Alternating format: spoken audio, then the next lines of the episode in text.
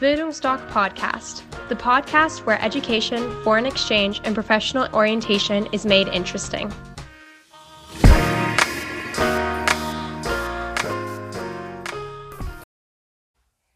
Lernen bestimmt deinen Lebensrhythmus. Party machen, ein Relikt aus der Vergangenheit. Nachhilfe, keine temporäre Erscheinung mehr, sondern Dauerzustand. Tage, wo du dich frühmorgens auf die Schule gefreut hast, liegen schon gefühlte zehn Jahre zurück. Wenn dir das bekannt vorkommt, solltest du über dein Leben nachdenken.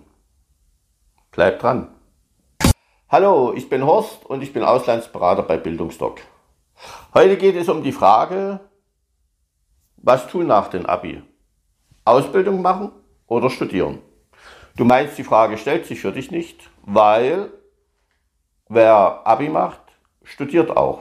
So jedenfalls die Erwartungshaltung von Eltern, Lehrern, Bekannten, Verwandten, Freunden. Du hast Abi gemacht, du studierst. Und wer danach nicht studiert, ist Verlierer, hat es nicht geschafft. Das ist Deutschland. Aber keiner fragt dich, was hast du für Fähigkeiten, was hast du Talente, was möchtest du wirklich machen? Oder wie sind deine Träume? Wie soll mal dein Leben aussehen?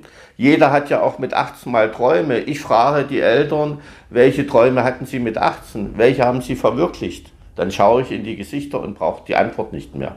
Weil irgendwie, und das schleppt sich von Generation zu Generation, hört man immer darauf, was andere sagen. Es wird nie gefragt, was möchtest du selbst.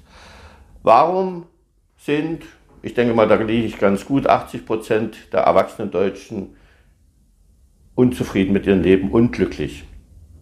Und ich bin sicherlich auf der sicheren Seite, wenn ich davon, wenn ich da sage, viele davon haben einen super Studienabschluss, haben Karriere gemacht und, und, und, haben alle Erwartungen, die in sie gesetzt wurden durch Eltern, Lehrer, Vorgesetzte etc. erfüllt, aber sie sind nicht glücklich. Irgendwas fehlt, irgendwo merken sie, sie haben irgendetwas verpasst. So, und da lohnt es sich doch auch mal darüber nachzudenken, auch in Verbund mit Eltern, wenn man ganz einfach merkt, dass das ganze Lernpensum ein zu viel wird, dass wie gesagt, wie ich schon am Anfang sagte, dieses Lernen nur noch mein Leben bestimmt. Ich habe Schüler, wenn ich die nach Hobbys frage, sagen die zu mir lernen. Und das in den besten Jahren, die ihr habt, wo ihr Spaß haben sollt am Leben. Natürlich gehört die Schule mit zum Leben, das spreche ich ja überhaupt nicht ab. Aber warum zum Beispiel freuen sich unsere Schüler, die eine Highschool besuchen, zum Beispiel in Nordamerika, frühmorgens tierisch auf die Schule?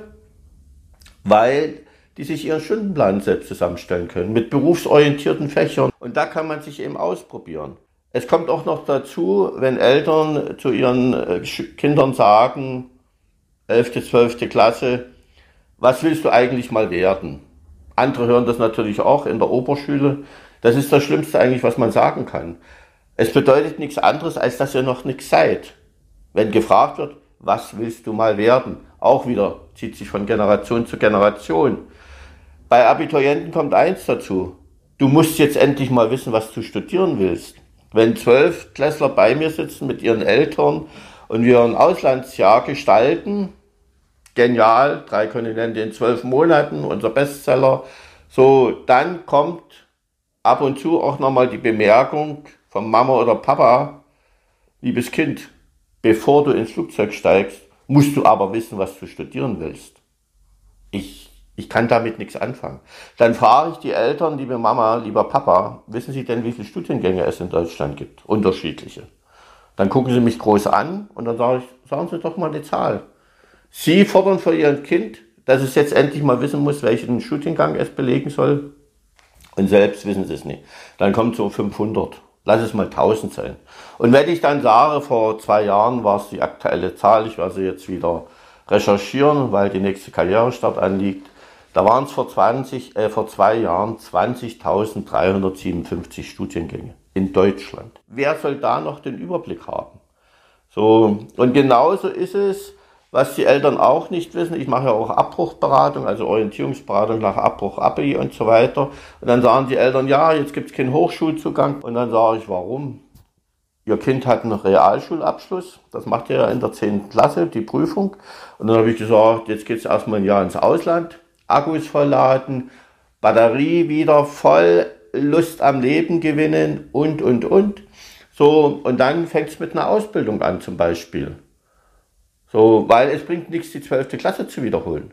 Was soll sich jetzt irgendwo ändern? Du musst, wenn du komplett was ändern willst, und die letzten zwölf Jahre haben ja irgendwo nicht funktioniert, wenn ich mein Abi abbreche. Da war ja irgendwas falsch auf dem Weg. So, da muss ich erstmal über mich nachdenken, da muss ich meine Komfortzone verlassen. Wenn ich meine Komfortzone nicht verlasse, habe ich die ganzen guten Ratgeber wieder in meiner Nähe. Mache das, mache dies, mache jenes.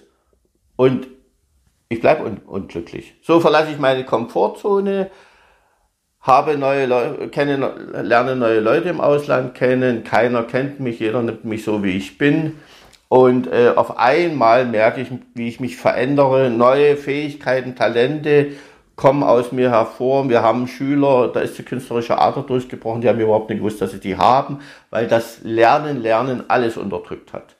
So, und das sind so Dinge, und dann sage ich zu den Eltern, und gucken Sie mal, eine schöne Ausbildung, unheimlich anspruchsvoll auch. Abiturienten haben den Vorteil, macht ein Jahr weniger. Und mit drei Jahren Berufserfahrung, wenn man möchte, studiert man. Da hat man die Praxiserfahrung und das ist ja das nächste, was so pervers ist. Unterhalte ich mich mit Hochschullehrern, kommt meistens die besten Studenten, die wir haben, sind die, die ohne Abi studieren. Das muss man sich mal überlegen. Die besten Studenten, die wir haben, studieren ohne Abi. Sind die, die kein Abi haben. So, warum?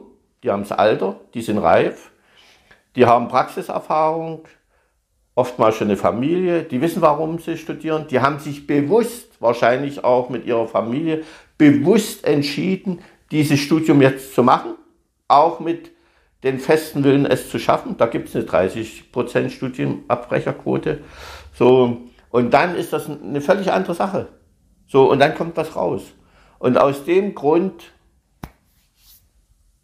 liebe Zuhörer, Zuhörerinnen, überlegt euch mal, was für euch von Interesse wäre, unabhängig jetzt erstmal davon, was die Eltern sagen, Überlegt das mal für euch.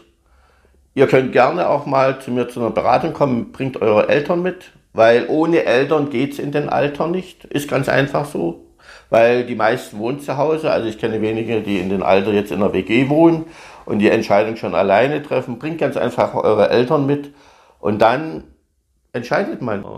Und aus dem Grunde überlegt euch mal, wie euer Leben aussieht, wie sieht's zurzeit aus. Ich möchte natürlich keinen davon abhalten, sein Abitur zu machen, zu studieren. Ich möchte euch nur die Angst nehmen, wenn die Zensuren sich nicht so darstellen, wie sich das vielleicht eure Eltern vorstellen, beziehungsweise auch Eltern, die sich das vielleicht jetzt anschauen, haben sie ganz einfach Vertrauen zu ihr Kind, weil aus ihr Kind wird was. Es ist eine geniale Generation, das Dumme ist nur, man lässt es, man lässt die Generation nicht.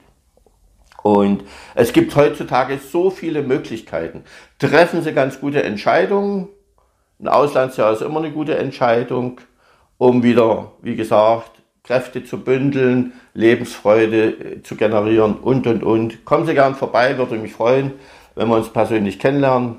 Und in diesem Sinne verbleibe ich wieder mit den besten Wünschen. Habt Spaß am Leben, soweit das machbar ist. Euer Horst. Ciao.